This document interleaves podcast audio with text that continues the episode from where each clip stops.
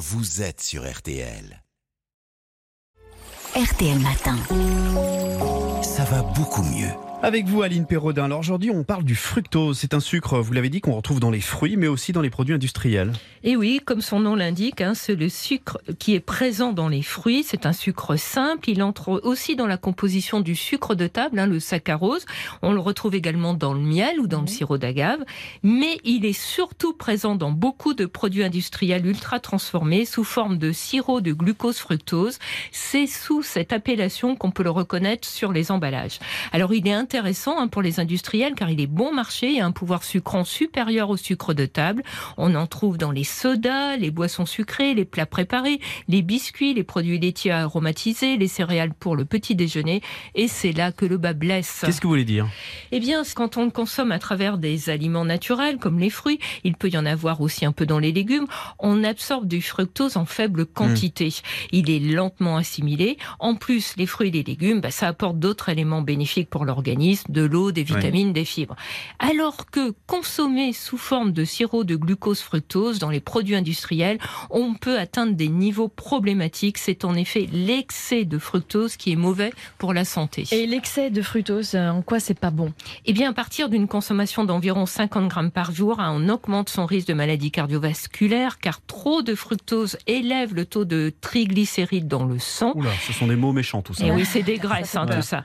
L'excès de fructose provoque aussi une accumulation de graisse dans le foie, ce qui conduit à la maladie du foie gras, hein, qui touche 8 millions euh, environ de, de, personnes en France. Il fait également le lit du diabète de type 2. Et une nouvelle étude suggère qu'il pourrait favoriser le développement de la maladie d'Alzheimer. Il va falloir arrêter euh, vos céréales. Oui, parce qu'effectivement, j'ai les céréales là sur, oui, sur que vous mangez tous les la matins. table. J'ai pas envie de les ouvrir du coup. Vous êtes en train de dire que la maladie d'Alzheimer pourrait être favorisée par l'alimentation Eh ben, c'est ce que euh, des scientifiques cherchent à montrer. Hein. Ils soutiennent qu'une alimentation riche en fructose pourrait réduire le flux sanguin dans certaines régions du cerveau, favoriser une inflammation et une perte de neurones, entraînant les troubles cognitifs associés à la maladie. Or, c'est pas la première fois hein, qu'une étude suggère qu'un excès de fructose pourrait être dommageable pour le cerveau. Ah non, enfin, il faut limiter ses apports en fructose de toute.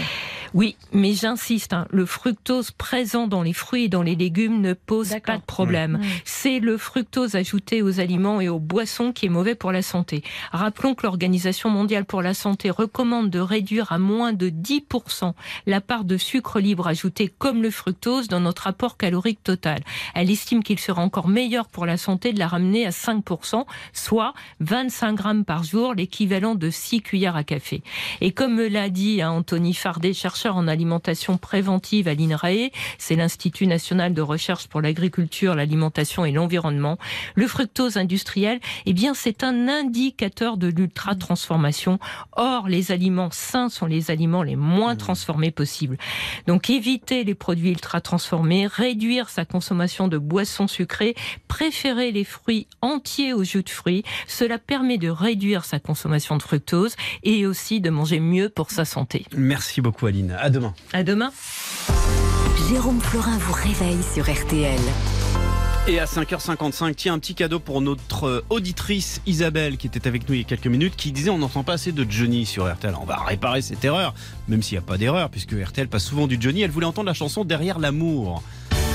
J'ai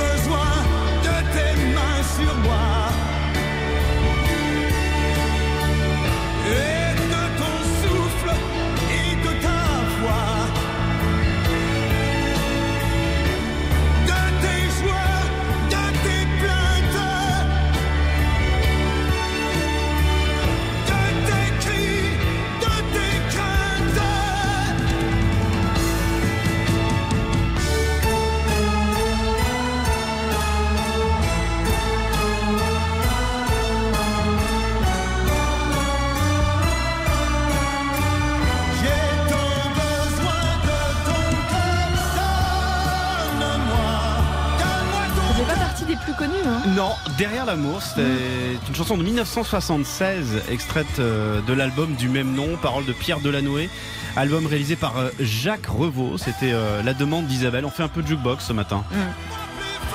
Elle a bien fait d'appeler Isabelle, si elle savait.